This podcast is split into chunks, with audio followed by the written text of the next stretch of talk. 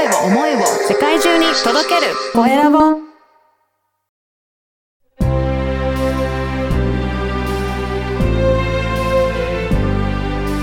経営者の志こんにちは、コエラボの岡田です。今回は弁護士の山岡敦美さんにお話を伺いたいと思います。山岡さん、よろしくお願いします。はい、よろしくお願いします。まずは自己紹介からお願いいたします。はい、えっ、と、弁護士の山岡敦美と申します。えっ、と、主に、えー企業の方のですね、うんあの、事後的な解決もそうなんですけど、事前予防に力入れてまして、はい。はい、えっ、と、まあ、弁護士が早めに企業の経営に関わってですね、うん。より、まあ、自由にやりたいことをやれるようにはい。する、まあ、そのようなサポートにまあ力入れて。てます。はい。へえ、あの、弁護士さんっていうと何か問題が起こった時に対処してくれるかなっていうような、私はそんなイメージがあったんですけど、その起こる前に、やっぱり予防することっていろいろあるんですかね？そうですね。うんやっぱり、まあ今までもいろんなとこで、あの皆さん、あの、お聞きになってるかもしれないですけど、うんやっぱ起こった後はい。では遅い場面っていうのはあるんですよね。はい。どうしても守りきれないところとか、うんうんカバーしきれないところとかあるんですけど、事前にやっていればやっぱ選択肢が増える。いろいろなるほど。そういうリスクを踏まえて逆に行動を取るとか、あのそれを踏んでもこういうカバーができるからとか、はい。やっぱりあの選択肢が広がるんですよね事前にそういう法務的な側面も知りながらやるっていうのは。はい。うんやっぱりそうなるためには、会社のことをある程度いろいろ知っておかないと、はい。どこが危険が潜んでるかっていうのがわからないのかなと思うんですが、結構あれですか、会社の社長さんだったりとかとコミュニケーションを取ったりはするんでしょうか、あ、そうですね。うんあの、本当に会社にもよるっていうところはあるんですけど、基本は、あの代表の方とか、はい。あの、社員の方とか役員の方とかと、うんうんあの、コミュニケーションを取って、うん。あの、皆さんが気づいてないところとかをですね、まあ自分なりの視点で、あの、うんお聞きして、はい。まあ、フィードバックして、というような作業はしてます。はい。えー、例えばどういったところから、なんかここはちょっと、いろいろもうちょっと聞いた方がいいかなっていうふうに気づかれることってあるんでしょうかね？ああ、ちょっと抽象的な話にはなってしまうんですけど、まあ、例えば役員の方が、まはいあ、3人以上いたりとかした時に、同じ問題に関してもですね、はい。温度感が違うかったりするとですね、はい。同じ役員会議でこれが議題に上がっているのに、うん。この人は大丈夫だと思ってて、うんこの人は大丈夫じゃないと思う。はい。でもう一人は、これは自分でやるって言ったりとか。あの、これは自分の、その、議題というか考えなきゃいけないものだからとかっていうことになってくると、これ、結局放置されるんじゃないかなとか、うん。なるほど。そういうこととかを、うんあの、発見したりすると、あ、うん社長が実はそれを把握してなくて、うん。あ、これはもっとみんなで、あの、深掘りしていかなきゃいけないなとか、あ、なんかそういうことはありますね。はい。確かに。やっぱりそういった何人か複数人集まって、いろいろ言う意見は言ってるけど、はい。結局、それ、結論どうなったのか、どういうふうに処理されるのかって、あやふやなまま、ななんか、ことが終わってしまうっていうこともあるので、それがやっぱり危険が潜む要因の一つではあるっていうことなんですかね。そうですね。やっぱその目の前に起こっていることに誰かが対応っていうところまでは皆さん基本はするんですけど、じゃあ、役員の皆さんが、あ、じゃあそれは原因が何だったんだろうかと、うん。みんな分かった上で、じゃあ次からこうしようねっていう話とかまで、うんやっぱ共有しとかないと、やっぱ同じことって起こるんですよね。ああ、そうなんですね。うん。そこがやっぱりやってて、うん、大事なとこだなと思います。これ、なかなか会社の中で常に弁護士の先生がいて、いろいろ聞くっていう状況ってあるのかどうか、私はよくわからなかったんですけど、やっぱりそういうふうにすると、会社の中も情報の共有の仕方が変わったりとかするものなんでしょうかね。あそうですね。あの、もうこれも会社の規模によって違いますけど、まあ、あの、何かあったら相談いただくような、あの、スタンスにしていたらですね、うん。僕が、あの、各部署と連絡取ることもあるんで、あの、こういう状況って聞いてますけどっていうことだけでも情報共有はされるのと、うんあと、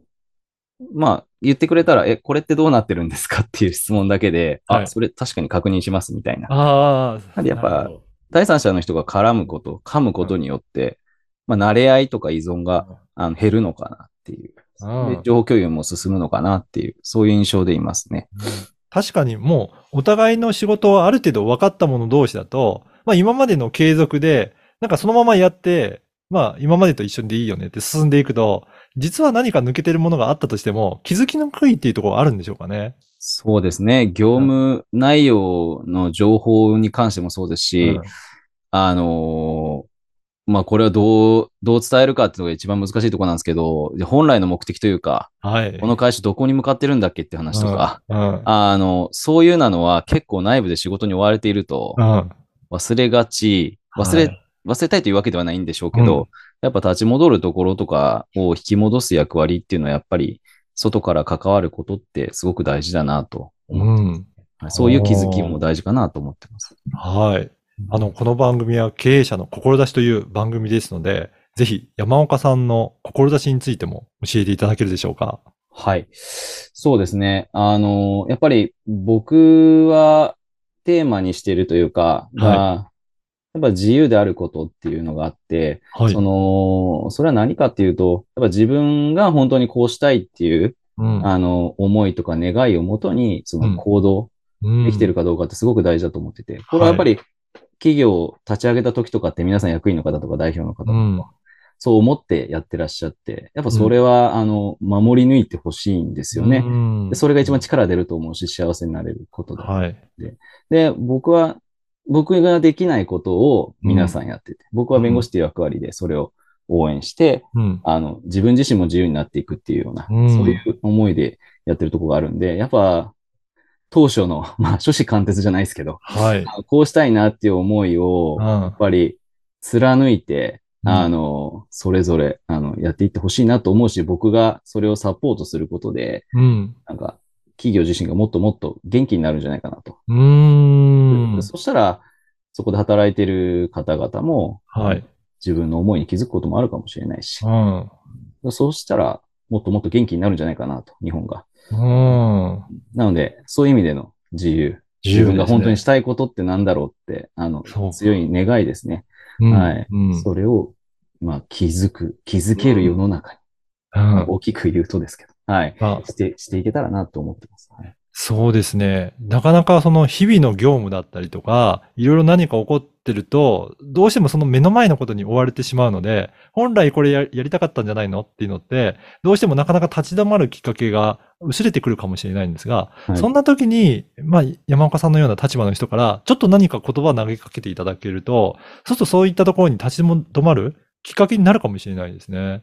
そうですね。やっぱりそう言えるように自分も、あうんの、信頼される人格を作らなきゃいけないし、信頼関係築いていかなきゃいけないっていうのが、うん僕も常に、あの、成長し続けなきゃいけないっていうところはあるんですけど、でも、そういう相乗効果うんがある、この形だとうん思ってるので、はい。それを目指したいなと思ってます。そうですね。やっぱり今もおっしゃったように、信頼関係がないとなかなか踏み込んで伝えたときに、どういう反応されてるかっていうのって、やっぱり変わるかなと思うんですよね。はい信頼してる人から言われると、素直に受け止めれることもできるかもしれないですけど、はいい、や、な、何言ってんだっていうふうになると、逆に関係性もこじれるから、その辺の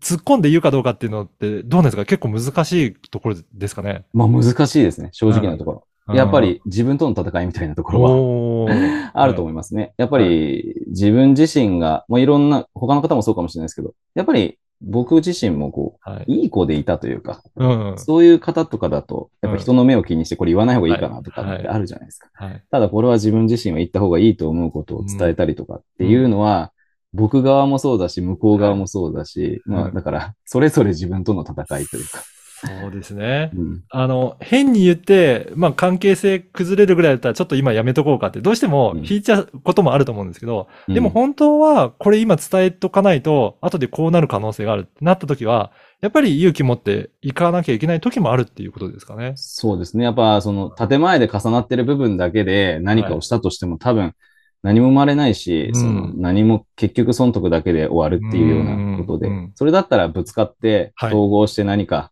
生み出していく。大変なんですけど、お互い。そうねうん、でもその形が一番、まあ、